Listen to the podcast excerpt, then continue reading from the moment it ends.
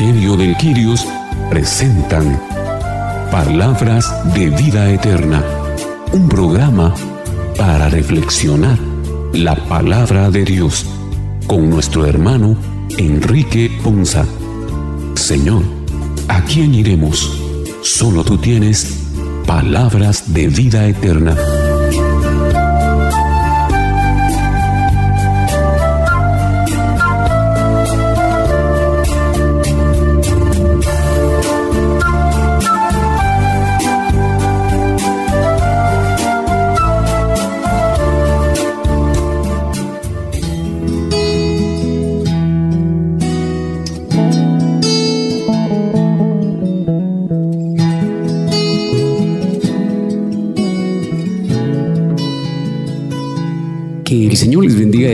Qué bendición y qué privilegio para nosotros el día de hoy llegar una vez más hasta ustedes con este su programa Palabras de Vida Eterna.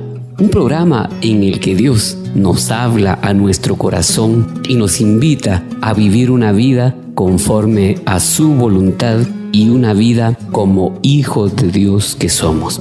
Bienvenidos todos a este espacio de reflexión en el cual estaremos meditando la palabra del Señor correspondiente a la liturgia de este vigésimo sexto domingo del tiempo ordinario. Le damos la bienvenida también a cada uno de los hermanos que hoy reflexionarán con nosotros. Así que damos la bienvenida a nuestro hermano Enrique Ponza, nuestra hermana Carmelina Shahil, nuestro hermano Boris García y su servidor Fernando Martínez.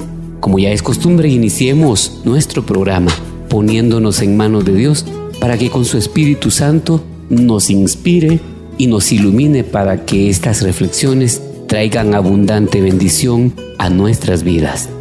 Iniciamos entonces en el nombre del Padre, del Hijo y del Espíritu Santo.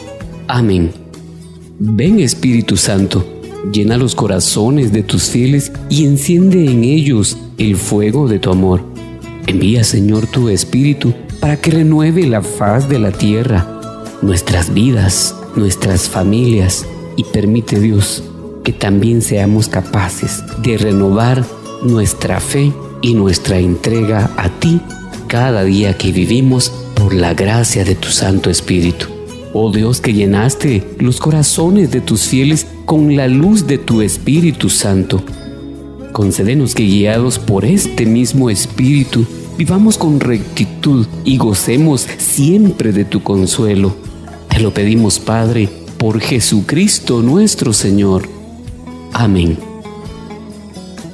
En este domingo, Día del Señor, nos reunimos en torno de este programa para reflexionar la palabra de Dios palabra que hoy nos anima a introducirnos en los misterios insondables del Espíritu Santo que obra de maneras a veces inesperadas y sorprendentes. Seducidos e iluminados por este espíritu, nos animamos unos a otros por medio de estas reflexiones para esforzarnos con sinceridad para dar frutos de ese maravilloso Espíritu Santo de Dios obrando en nuestras vidas. El libro de los números, en el capítulo 11, los versículos 25 al 29, Dios comunica su espíritu a Moisés y a todo el pueblo. Qué magnífico sería si todo el pueblo de Dios abriera el corazón a su espíritu. Qué magnífico si todos en el pueblo de Dios profetizáramos. Qué magnífico sería si todos los que decimos tener al Espíritu de Dios diéramos frutos de la plenitud de sus dones pues Dios no está caño en ellos. Escuchemos con atención la primera lectura. Lectura del libro de los números. En aquellos días el Señor descendió de la nube y habló con Moisés.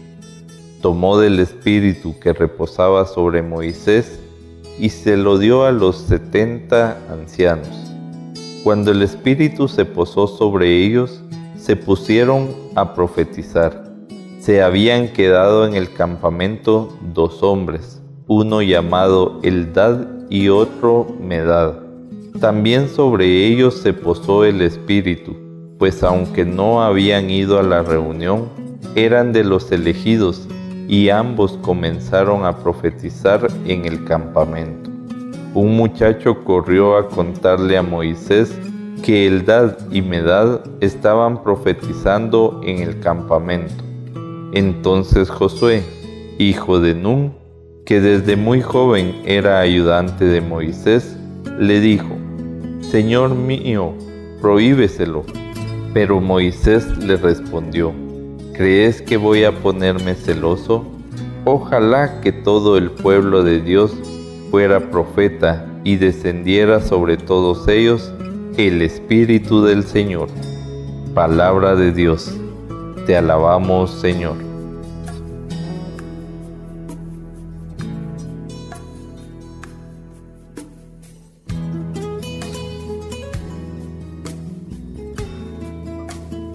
La lectura que nos ha presentado el libro de números nos pone de manifiesto una actitud que en algunas oportunidades probablemente nosotros hemos tenido, pero especialmente nos hace ver parte de la inmadurez en la juventud, pero en nuestra juventud en cuanto al servicio que prestamos a Dios, porque no necesariamente estamos hablando de una juventud en cuanto a nuestra edad, sino al momento de nuestra conversión qué tanto tiempo tenemos nosotros de haber tenido esa conversión hacia Jesús.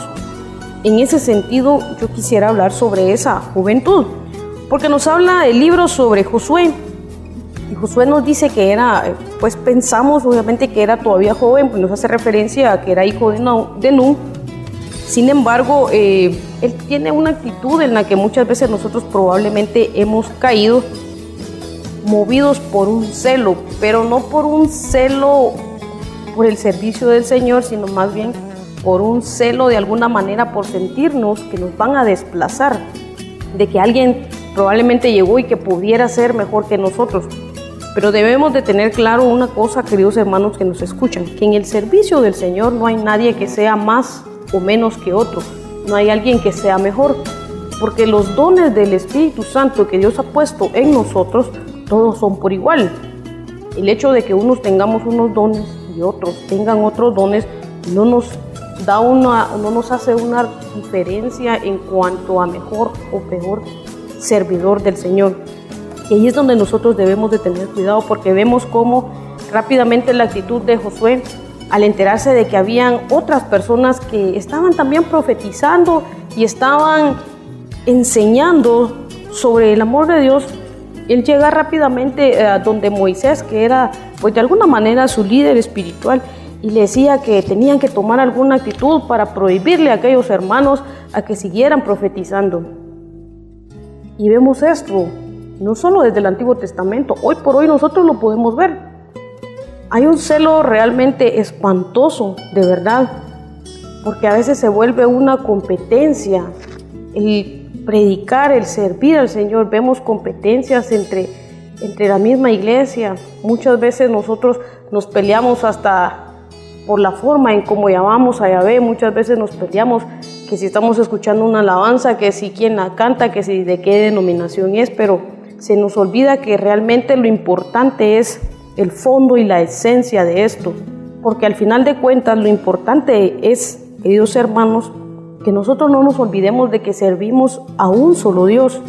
Cuando nosotros nos enfocamos, tenemos presente y claro que nuestro servicio es hacia, hacia Dios. Y claro está, y lo dice la misma palabra, el Señor necesita más trabajadores para su mies. Entonces, ¿quiénes somos nosotros para decir que un hermano puede o no aportar, colaborar dentro del servicio al Señor? Nosotros no tenemos ninguna autoridad ni ninguna potestad para decir, como quien dice que ya estamos cabales en el equipo del Señor y nadie más tiene derecho a hacerlo. Para nada. Si el Señor lleva a una persona nueva a nuestro equipo, al área donde nosotros le estamos sirviendo a Él, es sin duda alguna porque ha sido movido por el mismo Señor para ayudarnos a seguir trabajando en el reino, para ayudarnos a seguir haciendo las cosas con mayor excelencia, porque seguramente ese hermano nuevo que está llegando va a aportar. Entonces nosotros no tenemos por qué tener esa actitud de impedirlo, de portarnos a veces hasta con actitudes indiferentes y de alguna manera los hacemos sentir mal y les cortamos esa ilusión y les cortamos eh, ese ímpetu y de alguna manera nos convertimos entonces en piedras de tropiezo. Realmente qué triste y qué lamentable sería si nosotros llegásemos a caer en una actitud de estas. Pero miren qué enseñanza más linda la que nos deja Moisés, uno de los más grandes profetas en la historia del Antiguo Testamento. Él, siendo ese gran líder, da el ejemplo que realmente debemos de seguir nosotros. Le dice al muchacho, ¿y crees que voy a ponerme celoso porque alguien más está colaborando para el reino de Dios? Por supuesto que no. Y ese es un carácter de humildad que nosotros debemos aprender. El hecho de ser líderes dentro de la iglesia no nos hace y no nos dan, como bien decía hace un momento, la, autoridad para, para discriminar hermanos en cuanto al servicio del Señor sino al contrario, como dice la misma palabra, por cada oveja que se une más al rebaño, pues hay fiesta en el cielo y lo mismo debería ser en nuestro corazón, agradecer al Señor porque hay un hermano más que está dispuesto a colaborar con nosotros, porque hay un hermano más que está dispuesto a seguir haciendo crecer el reino de Dios, porque ninguno de nosotros sabemos si estos nuevos hermanos van a aportar específicamente en aquella debilidad o en aquella área donde de alguna manera nosotros no lográbamos cubrir y llega alguien con todas esas características y con todos esos dones para desempeñar exactamente eso y entonces hacer un mejor servicio, un mejor trabajo para el Señor. Eso de verdad es una gran bendición y hoy los invito a que nos evaluemos realmente cómo estamos teniendo nuestra actitud hacia esos nuevos hermanos que se incorporan con nosotros hacia aquellos que quieren ayudarnos, hacia aquellos que quieren dar ese servicio para el Señor. Que no seamos piedra de tropiezo para ellos, sino al contrario, que encuentren en nosotros ese apoyo para poder explotar el mayor potencial de los dones que le han sido derramados, para que también ellos puedan descubrir esos dones, porque muchas veces los desconocen y Dios nos da ese regalo lindo de poder ver en ellos cosas que incluso ellos mismos no conocen o no han descubierto, pero que los podemos ayudar a descubrir para que puedan ponernos al servicio del Señor. Y entonces, ahí sí, como lo, lo dice el mismo profeta Moisés, y es su deseo y es su anhelo, ojalá que todo el pueblo de Dios fuera profeta y descendiera sobre todos ellos el Espíritu de Dios. Realmente, sin duda alguna, qué diferente sería el mundo, qué, qué diferente sería la humanidad si todos tuviéramos realmente al Señor en nuestro corazón. Yo estoy segura de que esto sería una cosa totalmente diferente a lo que lamentable y tristemente vemos, la ausencia de Dios en los corazones de muchos, de una gran mayoría, tiene el mundo con las patas para arriba, como se dice en buen chapín.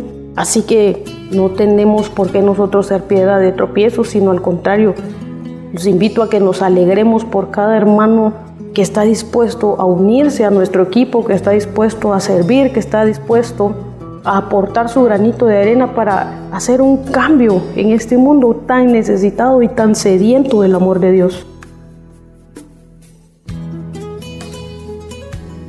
Lectura nos hace reflexionar que muchas veces nosotros queremos restringir el amor, la misericordia, y el poder y la gloria que el Señor quiere trasladar a cada uno de sus hijos.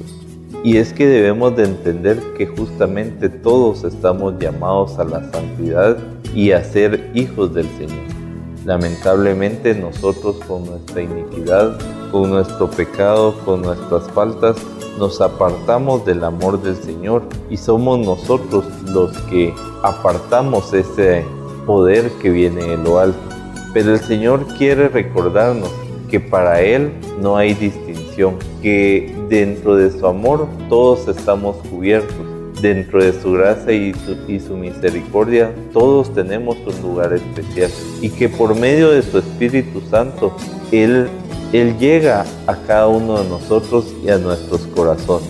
Lamentablemente algunos abren su corazón al Señor, otros lo tenemos cerrado Y a pesar que el Señor sigue tocando y sigue llamando a las puertas de nuestras vidas, nuestra arrogancia, nuestro orgullo, nuestra desobediencia nos sigue manteniendo ese corazón de piedra, ese corazón duro que no se doblega ante el sentimiento de amor del Señor.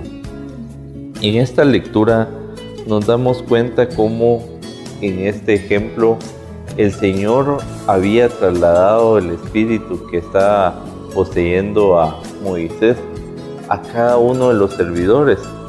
Pero siempre hay alguien que dice, pero ¿por qué aquel? ¿Por qué no a mí?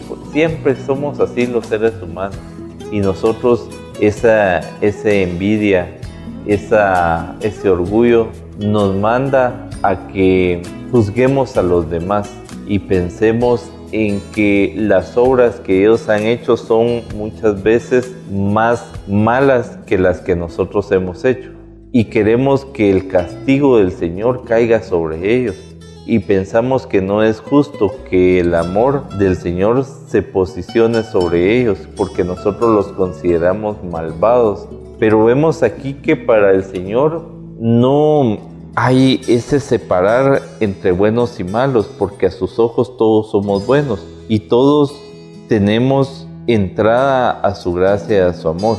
Por lo tanto, nosotros no debemos de ser eh, envidiosos, por así decirlo, a que la gracia y la misericordia del Señor envuelva a, a nuestros hermanos y muchas veces a nuestros enemigos, sino que al contrario, nosotros debemos eh, ser esos profetas que podamos llevar ese amor a aquellos que aún no conocen al Señor.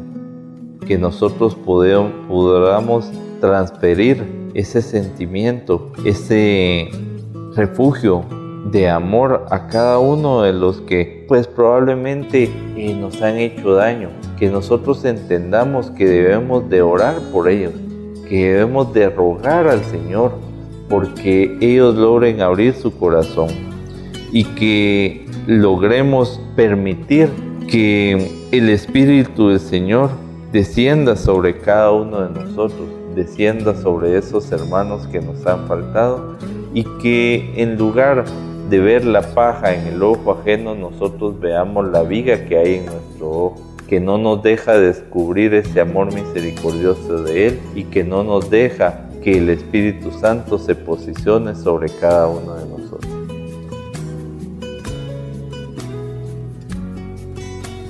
Es interesante ver lo que nos dice la palabra de Dios acá, cómo el Señor desciende hacia cada uno de nosotros para poder hacer su obra, para poder explicarnos, para podernos conducir, para podernos aclarar muchísimas cosas en la vida y podernos desarrollar en diferentes procesos dentro de la vida. Y nos inspira también a entender cada uno de los pasos y nos da la ayuda necesaria para ir en un proceso de vencimiento dentro de cada uno de, de ellos. Y cómo cambia la actitud de los humanos. ¿Por qué? Porque mientras que Dios quiere formar equipo, mientras que Dios quiere educarnos, mientras que Dios quiere formarnos, mientras que Dios nos quiere inspirar, nosotros en la tierra, en lugar de tener palabras espirituales y actitudes de conducta, de unión, de compromiso, de beneficio, de crecimiento, empezamos a hacer intrigas, a empezar a hacer comentarios, a empezar con egoísmos, a empezar con desidias, a empezar con discordias. Y eso no nos lleva a desarrollar los procesos y nos lleva a entender y descubrir algunas intolerancias que hay ahí, ¿ya? Como, como en la vida por ser intolerantes o por querer siempre tener nosotros la razón y llevar siempre la razón de los procesos, malinformamos eh, a otras personas, decimos cosas que no son, hacemos actitudes de egoísmo, de soberbia, de vanidad, de autoconocimiento, de autovanagloriarnos y lo peor de todo es el desprecio con el que tratamos a los obreros de Dios, en vez de de verdad nosotros ponernos en una posición de apoyo, de, de ir, de ver. Es impresionante la generosidad de Moisés como es impresionante la generosidad de Dios en ese proceso y en ese actuar de los dos. ¿Por qué razón? Porque para servir a Dios tenemos que vivir lo que dice Dios, caminar en la imitación de Cristo Jesús en nuestra vida y entender que tenemos que ver a los demás como superiores a nosotros mismos. Eso nos lleva a nosotros a entender algunos pasos y algunos procesos en nuestra vida, pero nos, sobre todo nos lleva a descubrir los pasos que tenemos que ir dando en la edificación y en la purificación y en la limpieza que tenemos que hacernos cada uno de nosotros. Esto es importante, ¿por qué?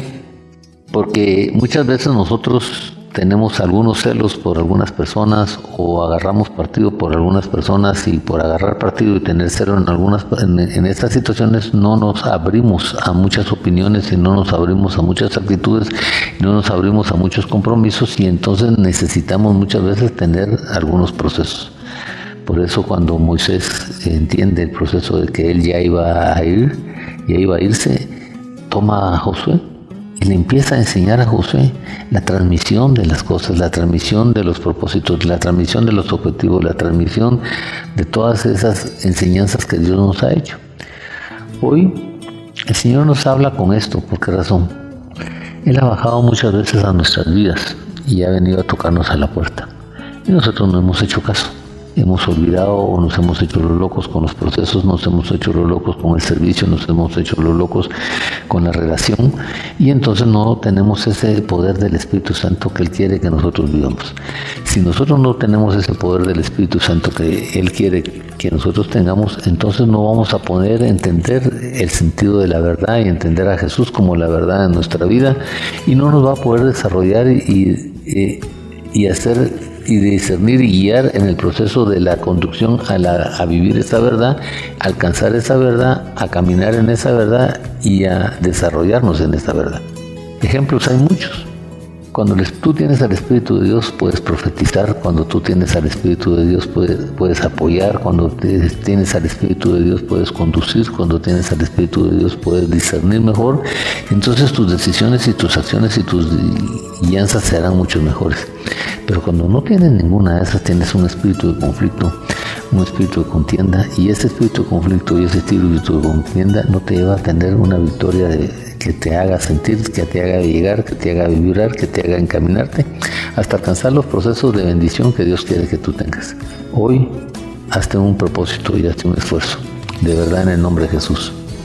Mírate, descúbrete a vivir eso, eso, a descubrir esa parte y encaminarte en esa parte, a comprometerte a, a trabajar por un servicio hacia Dios por un servicio hacia los demás, por un servicio hacia ti mismo, para poder alcanzar el proceso de la gloria, la bendición y la redención de muchas cosas y el enderezamiento de muchos conflictos, sentimientos y vivencias que estamos teniendo. En el nombre de Jesús, atrévete, esfuérzate y vívelo, para que tu vida pueda ser transformada, cambiada y guiada por un momento deja de pensar en el egoísmo, por un momento deja de pensar en las situaciones. ¿Por qué? Porque lo que hoy estás, vas a desarrollar es obra de Dios, lo que vas a desarrollar es transmisión de lo que Dios hace en tu vida, de lo que vas a desarrollar, vas a devolverte y comprometerte a ser un testigo verdadero de la obra de Dios en tu vida. Que Dios te bendiga.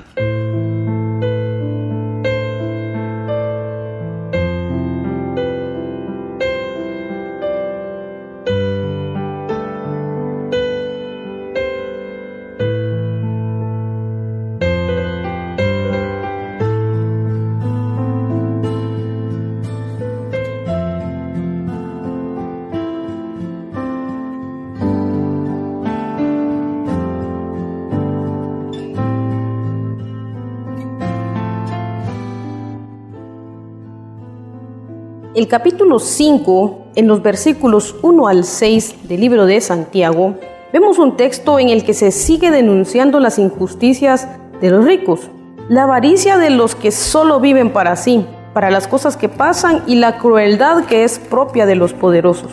El apóstol hace énfasis en el hecho de que Dios no es sordo al clamor y al dolor de sus hijos. Dios siempre nos escucha. Pongamos atención a la segunda lectura.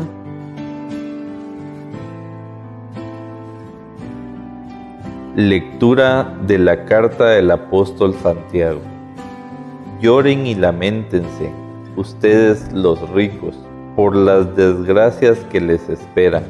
Sus riquezas se han corrompido, la polía se ha comido sus vestidos, enmohecidos están su oro y su plata, y ese moho será una prueba contra ustedes y consumirá sus carnes como el fuego.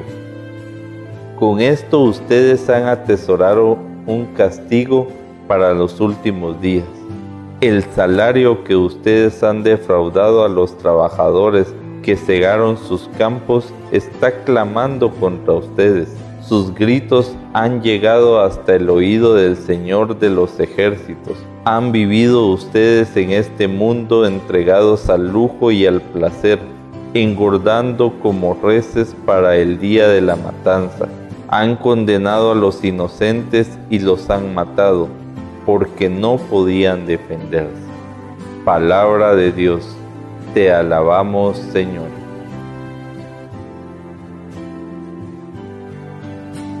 En esta segunda lectura que hoy nos presenta el apóstol Santiago, vemos un tema muy interesante. Y la, y la lectura comienza diciendo, lloren y lamentense ustedes los ricos. Ahora aquí la gran pregunta es, ¿quiénes son los ricos? Y es que podemos partir de una gran equivocación, porque desde nuestra perspectiva humana, caemos en el error de asumir que los ricos son solo aquellas personas que tienen mucho dinero, que de repente tienen muchas propiedades, que tienen, pues de alguna manera, una solvencia económica muchísimo superior a la que un ciudadano promedio tiene. Esa es nuestra percepción de ricos, normalmente.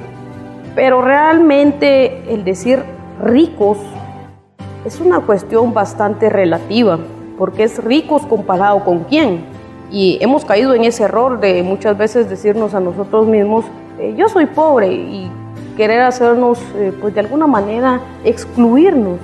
Y eso nos hace caer en un gran error y en un gran desagradecimiento.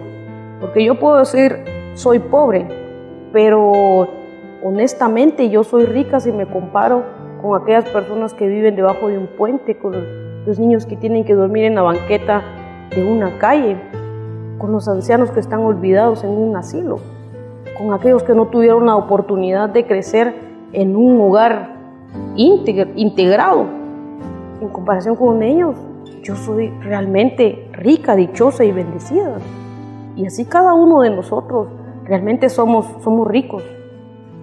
El hecho de, de tener esa cercanía, de tener en nuestro corazón esa búsqueda del amor de Dios, ya nos hace ser ricos. El problema es que nos hemos equivocado y pensamos que ser rico es tener muchas cosas materiales, pero realmente ser ricos, esa riqueza del corazón, esa abundancia del corazón, de los tesoros de nuestro corazón, de todas aquellas cosas que el dinero no puede comprar, eso es realmente ser rico, eso es realmente ser bendecido. Que podemos tener muchas cosas, pero los vacíos del corazón no nos llena nada de eso. Los vacíos del corazón los vacíos del alma solo los puede llenar Dios. Y quien tiene a Dios en su corazón puede jactarse realmente decir, soy rico y debe sentirse bendecido y agradecido, porque hay muchos que no lo tienen. Hay muchos que, como bien lo dice el Papa Francisco, hay muchos que lo único que tienen es dinero, pero tienen una gran soledad. Entonces yo creo que hoy es tiempo de que cambiemos nuestra perspectiva, de que cambiemos nuestro modo de ver la vida, de que empecemos a agradecer por las cosas que realmente deben ser valoradas. Creo que hoy el apóstol Santiago nos hace un llamado bastante importante a que empecemos a valorar lo que de verdad debe ser valorado. Ya no nos equivoquemos, ¿sabe por qué, hermano? Porque cuando nosotros ponemos nuestro corazón en las cosas materiales, vivimos frustrados porque no logramos alcanzar todo aquello que queríamos, no logramos alcanzar nuestra casa, no logramos alcanzar el carro, no logramos alcanzar tal vez un grado académico y nos sentimos inferiores a mucha gente que sí lo logra. Pero cuando nos ponemos a pensar en que tenemos la bendición de tener una familia completa, de tener salud, de tener comida, de tener vestuario, de tener vivienda, ahí nos olvidamos y no nos damos cuenta que estamos siendo ricos y bendecidos en todo eso. Entonces hoy de verdad es, es muy importante que nosotros recapacitemos y reflexionemos en eso. En que en primer lugar admitamos en que somos ricos, realmente somos ricos Y todo eso es por la gracia y el amor de Dios. Por otro lado, también habla la lectura de Santiago sobre el problema en que muchas veces podemos caer, en el ser aprovechados. Habla sobre el salario, que muchas veces nosotros defraudamos de los trabajadores. Y es que esto no solo es realmente en pensar en un jefe que se queda con el vuelto de los trabajadores, es que también nosotros debemos de pensar en que nosotros mismos hemos sido aprovechados del trabajo de alguien más. Nosotros mismos muchas veces hemos sido oportunistas. Lo que pasa es que cuesta dimensionarlo cuando ese aprovechamiento no implica necesariamente algo financiero. Pero realmente si nos ponemos a ver en cuanto al amor de Dios, nosotros a Él lo hemos defraudado. Nos hemos aprovechado del amor de Dios porque el Padre pagó con el precio de la sangre de Jesús a cambio de nuestro perdón. Y entonces si nosotros no estamos siendo agradecidos y no estamos devolviendo en amor a ese amor que nos fue dado y que nos fue otorgado, pues también estamos cayendo en ese aprovechamiento, estamos defraudando al Padre, estamos desvalorizando, estamos derrochando ese gran amor que se derramó en aquella cruz. Por eso les digo, es una lectura muy, muy linda, muy interesante, que hoy el Espíritu nos pone en abrir los ojos más allá de lo material, sino más bien empecemos a ver esa parte tan importante de la vida, de nuestra propia salvación, de nuestra vida eterna, esa vida que realmente debemos de anhelar, esa vida que real por la que de verdad nosotros debemos de esforzar.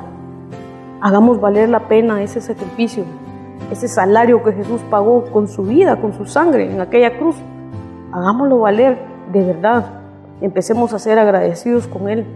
Empecemos a retribuirle un poco de lo mucho que Él nos da. ¿Y cómo lo podemos hacer? Es bien sencillo, el Señor no nos pide mucho, simplemente nos pide ser agradecidos y podemos ser agradecidos amando a nuestro prójimo. Y ese amor al prójimo se encierra en, cosas tan básicas, tan sencillas como compartir un plato de comida, compartir un poco de vestimenta, compartir amor, compartir una palabra de aliento, compartir una palabra de ánimo, compartir una oración. Cuando a veces en medio de una necesidad nos piden oración y muchos decimos solo sí, ahí voy a orar, pero realmente no lo hacemos. De verdad es algo que no nos cuesta nada, no es algo que tengamos que sacar de nuestro bolsillo, pero que con ese servicio, con esa obra de misericordia, podemos hacer mucho más de lo que pudiéramos hacer con un quetzal, con cinco quetzales, con la cantidad que usted quiera.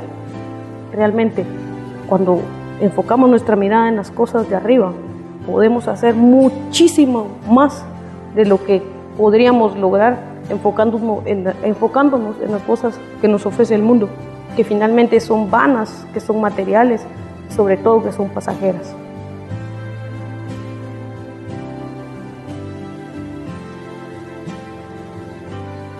Esta palabra del apóstol Santiago es tan fuerte y contundente. Si nosotros hemos tenido la bendición de tener y contar con cosas materiales y con recursos económicos, debemos de comprender que esos recursos también son de nuestro Señor, que únicamente nos los ha dado para administrarlos. Pero qué mejor manera de administrarlos que hacer el bien con ellos. Qué mejor manera de administrarlos que nos reconozcan porque los recursos que el Señor nos ha dado los hemos puesto al servicio de nuestro hermano y de nuestro prójimo. Y aquellos que hemos tenido la oportunidad de poder tener empleados o personas que dependen de nuestros recursos, qué mejor manera que nuestros trabajadores puedan decir, tengo como jefe a un jefe justo, a alguien que me paga lo que realmente debo de ganar. Y no que digan del jefe, este jefe es tan injusto que me ha quitado lo que me correspondía, que él ha, ha podido disfrutar de sus recursos, pero cuando ha tenido que pagarme lo justo no lo ha hecho.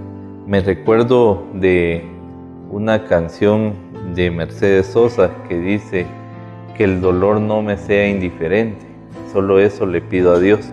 Y justamente eso debemos de rogarle al Señor, que el dolor del hermano no me sea indiferente, que me dé cuenta que así como el Señor me ha bendecido con tanto, que así hay personas que también no han podido contar con la misma suerte y la misma bendición, pero que yo con esos recursos que el Señor me ha dado para administrarlos, puedo utilizarlos para ser beneficio de esas personas. El Señor en su palabra nos dice que el amor al dinero es el inicio de todos los males y justamente ahí está donde radica que el corazón se corrompe, que nosotros no podemos poner eh, la proveeduría en las manos del Señor y esperar únicamente en Él, sino que ponemos y dependemos de otras personas o de nosotros mismos, de nuestras propias fuerzas. El Señor en esta palabra nos lleva a reflexionar que si nosotros nos consideramos ricos por lo que tenemos o por lo que poseemos, que esa riqueza va a ser efímera, que esa riqueza se va a perder. Y en su palabra nos dice que nadie sabe para quién trabaja y es justamente porque esa riqueza muchas veces es aprovechada por otras personas por esas personas que tal vez no les ha costado, que tal vez eh, no se han esforzado por tenerla. Muchas veces nosotros consideramos que somos exitosos porque la mayoría de nuestro tiempo nosotros la utilizamos en hacer una riqueza eh, mundana, una riqueza económica, pero no nos damos cuenta que le ponemos más énfasis a esforzarnos y a luchar por esa riqueza que por invertir nuestro tiempo en utilizarlo, en buscar y conquistar la riqueza del cielo, esa riqueza que va a ser convertida en esa vida eterna junto a Jesucristo nuestro Señor. Que de verdad nosotros consideremos hoy reflexionar, abrir nuestro corazón y sanar todas las heridas que tenemos en nuestro interior, que nos ha llevado a luchar por algo que no vale la pena. Si hemos tenido la oportunidad de marginar a nuestros trabajadores, que hoy nos demos cuenta que podemos cambiar como jefes, que hoy podemos ser partícipes de llevar la bendición y la justicia del Señor a cada uno de nuestros trabajadores y entender y comprender que también hay personas que bendicen a sus familias a través de esos recursos que nosotros eh, tenemos a bien trasladarles. Porque únicamente debemos de recordar que nosotros somos administradores de los recursos del Señor. Que nosotros podamos limpiar nuestro corazón y llevar el beneficio y el bienestar a los más necesitados.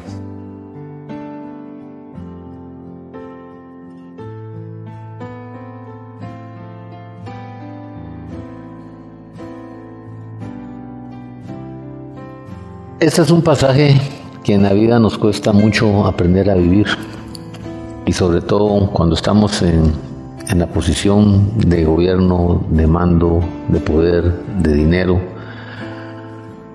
o cuando no tenemos nada y nos dan un poquito de poder, o cuando hemos nacido y nos creemos que todo ha sido porque no lo merecemos. Y es la conducta de la advertencia de los ricos opresores. Y aquí en esta epístola nos hacen una, una advertencia muy clara. Muchas veces pensamos que porque tenemos riqueza material, porque tenemos riqueza material, tenemos la potestad, la facultad de poder abusar de los demás, de poder despreciar a los demás, de poder maldecir a los demás o poder actuar en una forma injusta e incorrecta de los demás. Y por eso nos nos dice aquí eh, Santiago que toda esa riqueza dice cómo, cómo se ha oxidado su oro y su plata. Oxidarse el oro y la plata. y cómo eso se va deteriorando y cómo eso se va quitando y que esos valores se van deteriorando día a día en nuestra vida y esas circunstancias se van enfocando en procesos que no son de bendición, ni de, ni de enriquecimiento, ni de levantar, ni de todo. ¿Por qué? Porque cuando nosotros actuamos de esa manera, el pecado de la soberbia, el pecado de la vanidad, el pecado de la autovaloración, el pecado de la autoexaltación, nos lleva a equivocarnos y esa aflicción de pecado y esa aflicción de circunstancias y ese creer que tenemos un poder y que podemos sobrepasar sobre los demás, cuando se nos empieza a, caer y esas cosas se empiezan a, se nos empiezan a ir, se nos empiezan a escapar de las manos y empezamos a ver que las vestiduras ya no son lo mismo, que el oro ya no significa lo mismo y que el proceso ya no es lo mismo, empezamos en un momento de, codicia, en un momento de insatisfacción, en un momento de inseguridad, en un momento de inestabilidad. ¿Por qué? Porque todo nuestro ser y todo lo que nosotros éramos ya lo basábamos en ese tipo de riquezas. Por eso la maldición de vivir egoístamente, como bien lo habla Santiago acá, es que en la medida que nosotros tengamos ese odio y vivamos en esa opresión y vivamos en, esa, en ese fraude y tengamos ese tipo de ganancias a través de sobrepasar por otros, aprovecharnos de otros, que otros pierdan, que otros eh, sufran, nos hemos convertido en unos buscadores de placeres. Y entonces el libertinaje y la liberalidad nos han llevado a equivocarnos en decisiones, acciones y comportamientos en la vida y eso no nos ha permitido a nosotros tener esa libertad y conocer a Jesús y conocer a Dios como tal, entender los procesos y ver la gloria de Él en nuestra vida. ¿Por qué? Porque la mundanalidad se ha convertido en nuestro Diosito y la mundanalidad, mundanalidad y, la riqueza se ha convertido en nuestros ídolos y se han convertido básicamente en nuestros faraones. ¿Por qué? Porque nos han tenido en una esclavitud muy grande.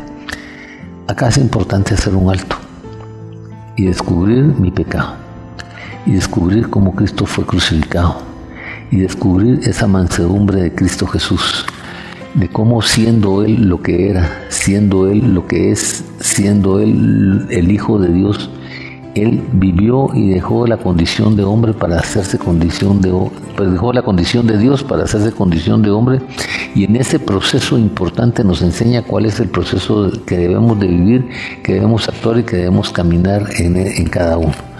Fue maltratado, humillado, avergonzado y en todo ese proceso nunca abrió su boca y, aceptó ser el Cordero de Dios que quita el pecado del mundo, a ser trasquilado, a ser, a ser maltratado, a ser escupido y hasta cambiar su identidad, hasta cambiar ese proceso de hijo de Dios. Ya ofreció su espalda para que nosotros a través de ese, de ese, esos látigos y a través de todo ese sufrimiento, nosotros pudiéramos tener esa libertad y esa, esa bendición ¿Y a cambio de qué? A cambio de la esperanza, a cambio de la, de la, de la expectativa de que tú y yo seamos diferentes, a cambio de que alguna vez nosotros podamos actuar, podamos recibir, podamos valorar y podamos descubrir esa gloria de Dios. Si yo tan solo descubriera la ternura y la bondad de Cristo en mi vida y descubriera todas esas cosas, haría lo que Pablo dijo todo lo tengo como basura para tratar de alcanzar el reino y la gloria de Dios en mi vida.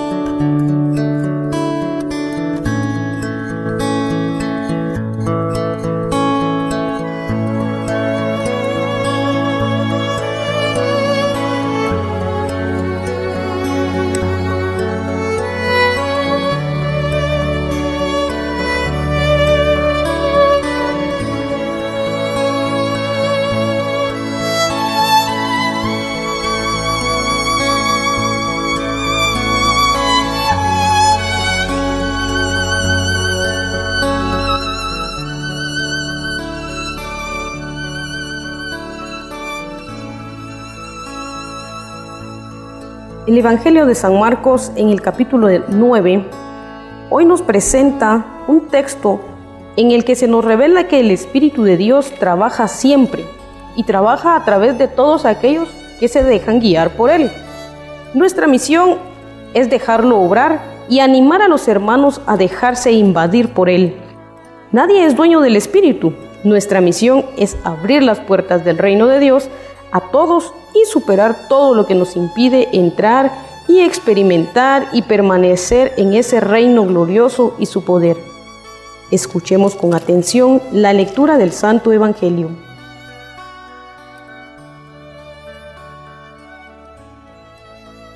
Lectura del Santo Evangelio según San Marcos. Gloria a ti, Señor.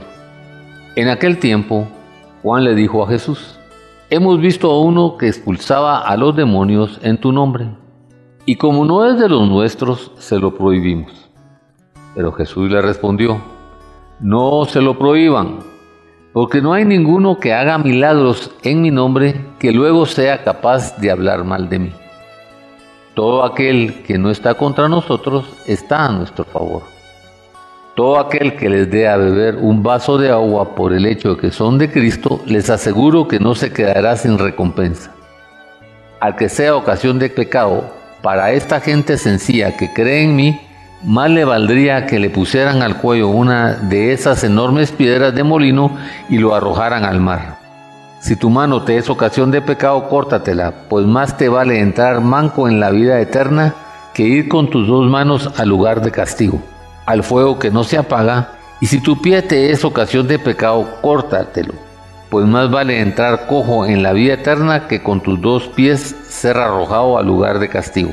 Y si tu ojo te es ocasión de pecado, sácatelo, pues más vale entrar tuerto en el reino de Dios que ser arrojado con tus dos ojos al lugar de castigo donde el gusano no muere y el fuego no se apaga. Palabra del Señor. Gloria a ti, Señor Jesús.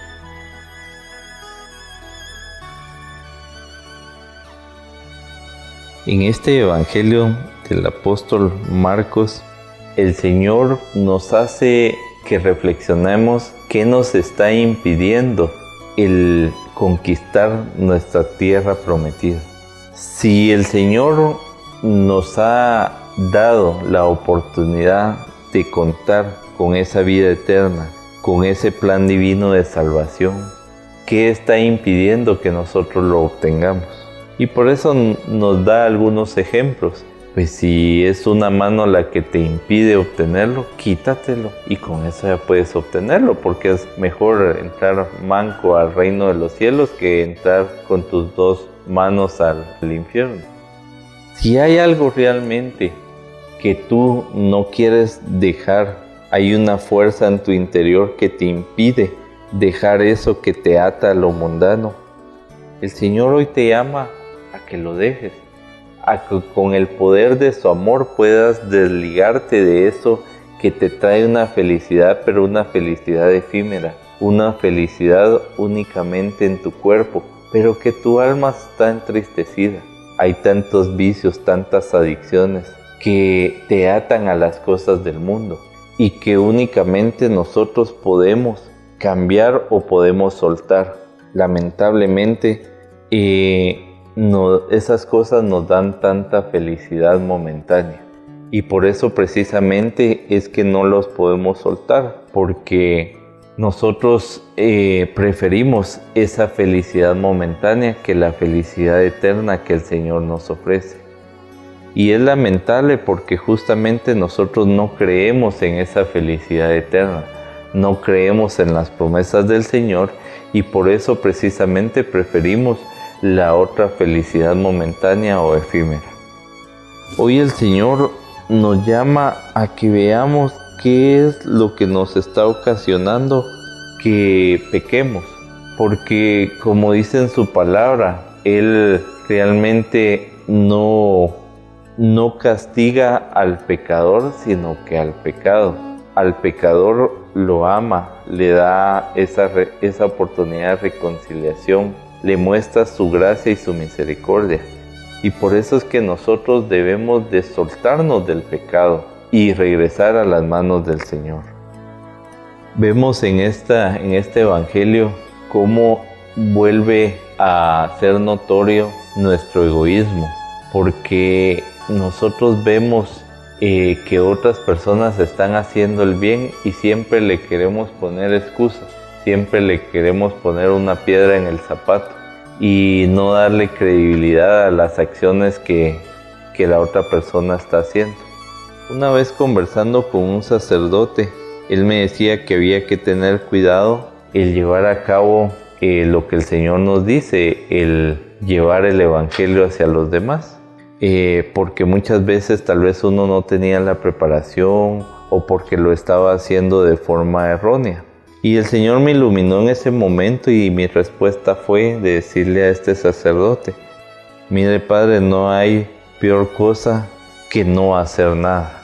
Porque precisamente vemos cómo en este Evangelio eh, se nos dice que todo lo que hagamos en favor del reino de los cielos, del reino del Señor, está bien visto por Él y que no debemos de prohibirle a nadie, sino que al contrario, de facilitarle los medios o las formas de cómo hacer el trabajo pastoral o cómo hacer el trabajo en pro y en beneficio del reino de los cielos.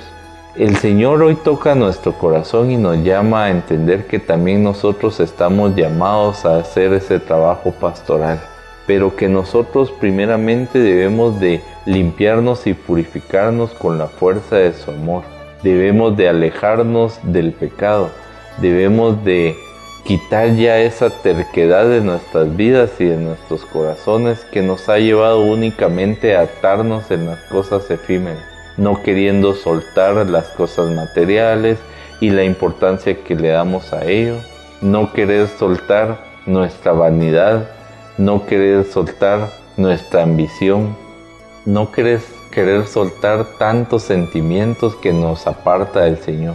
Hoy el Señor quiere que nosotros, aunque nos duela, porque cuánto nos dolería quitar un brazo, pues sí nos dolería, pues aunque nos duela desprendernos de eso que nosotros que a nosotros nos ata al pecado, que a nosotros nos ata esa felicidad, que a nosotros nos ata a ese bienestar, que, que a nosotros nos ata a esa comodidad. Hoy el Señor quiere que nosotros salgamos de nuestra zona de confort, pero que tengamos visto que nosotros debemos de llegar al reino de los cielos. Y es únicamente a través del amor misericordioso del Señor que nosotros vamos a poder llegar, pero que debemos de hacer un esfuerzo.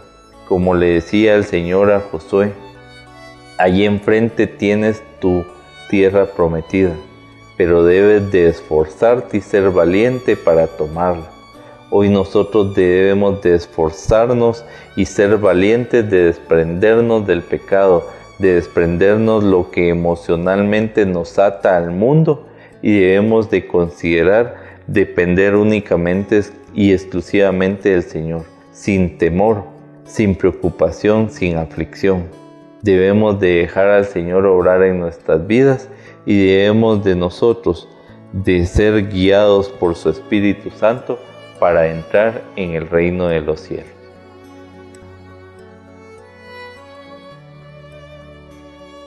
Acá podemos ver cómo la intolerancia, el egoísmo, el desarrollo de otras personas muchas veces nos causa a nosotros inestabilidad emocional, nos causa egoísmo, nos causa envidia, nos causa circunstancias. Y a Juan le pasó lo, exactamente lo mismo.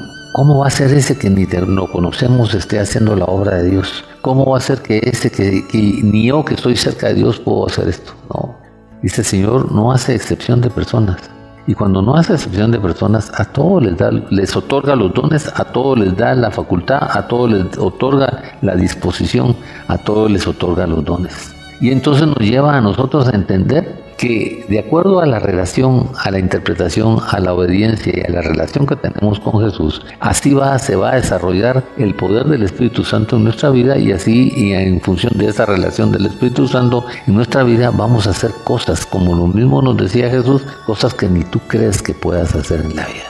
Por eso no hay que impedir jamás el desarrollo Nunca hay que impedir jamás que alguien tenga los dones. No hay que impedir ni hacer comentarios por las grandezas que Dios desarrolla en cada uno de nosotros. ¿Por qué?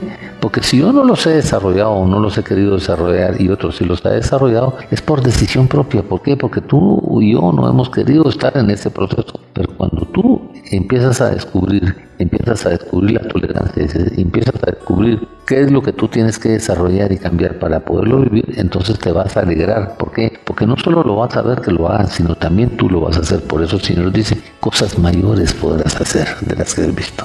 Y entonces ahí dejas de ser neutral, ahí empiezas a tomar una experiencia y empiezas a vivir una experiencia suficiente y grande en la vida. ¿Y cuáles son las, las recompensas? Dice Cristo, no puede ser que alguien que esté haciendo esto quiera venir a hablar mal de nosotros. Y él lo que espera es su recompensa. Y, él no perderá su recompensa. Por eso es que la fe, cuando hablamos de la fe, dice, sin fe es imposible agradar a Dios, pero para poder tener fe tenemos que conocerlo, estar seguro quién es y que estar seguro que nos va a recompensar. Es importante esto, ¿por qué? Porque muchas veces nosotros que andamos en los caminos de Dios, que creemos que andamos en los caminos de Dios, servimos de piedra de tropiezo para mucha gente. Pero en esa equivocación de creer que estamos cerca, se nos olvida muchas veces los deberes que tenemos para los, con los demás, los deberes que tenemos con, para los débiles y empezamos a, ofender, empezamos a poner eh, trabas, empezamos a poner un montón de circunstancias y dice el Señor,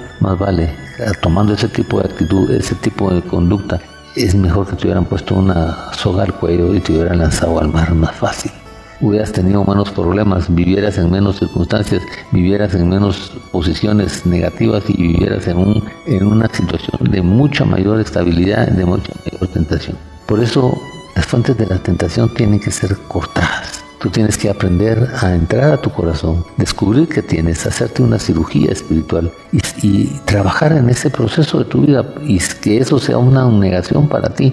¿Por qué razón? Porque tienes que aprender muchas veces a dejar de ver, sobre todo en los hombres o en las mujeres en la actualidad, dejar de ver con lascividad, dejar de ver con, con un interés diferente, trabajar en el servicio, esforzarse en el servicio y si tienes que cortar, soportar, dejar, entregar algunas cosas que tengas que entregar tuyas, entrégalas. ¿Por qué? Porque cuando las entregas con libertad, el regreso y el retorno y las recompensas son siempre grandes. Por eso el Señor te dice y te hace ese propósito como no lo hacía en la primera lectura. Muchos de, nuestros, de nuestras riquezas, de nuestras idolatrías, de nuestros soportes, de nuestras vanidades, de todo lo que tenemos, se nos caen. ¿Por qué? Porque son de la mundanalidad, donde aquí está lo que corroe, lo que se pudre, lo que se añeja. Pero en la gloria de Dios no ocurre eso. Aprendamos a sembrar, aprendamos a cosechar, aprendamos a actuar para alcanzar esa vida preciosa, para evitar la caída y en la medida que nosotros vivamos, que sea una negación alcanzar esa vida preciosa, vamos a empezar a ver la gloria de Dios, el vivir de Dios y entender que en el sacrificio que haga no es un sacrificio, es una victoria. Que lo que yo me tenga que cortar, lo que yo tenga que dejar, lo que yo tenga que soltar con tal de alcanzar la gloria de Dios, el gusano que no muere, el fuego que no se apaga, no me lo devorará. ¿Por qué? Porque Dios lo protegerá y me cuidará y me llevará y me conducirá a la victoria que Él me quiere dar. Por eso es importante entender esto, ¿ya? ¿Qué tengo yo que no me permite acercarme a Dios? ¿Qué tengo yo de acción que no me permite tener la libertad de vivir esto? Y ayúdate a cortártelo, ayúdate a quitar, ayúdatelo a refrendarlo. ¿Por qué? Porque al hacer este proceso en tu vida, tú vas a ver la gloria de Dios. Y saldrán cosas buenas y harás cosas buenas y Dios recompensará toda obra que salga con buena intención, con buen deseo y con buen propósito en tu vida.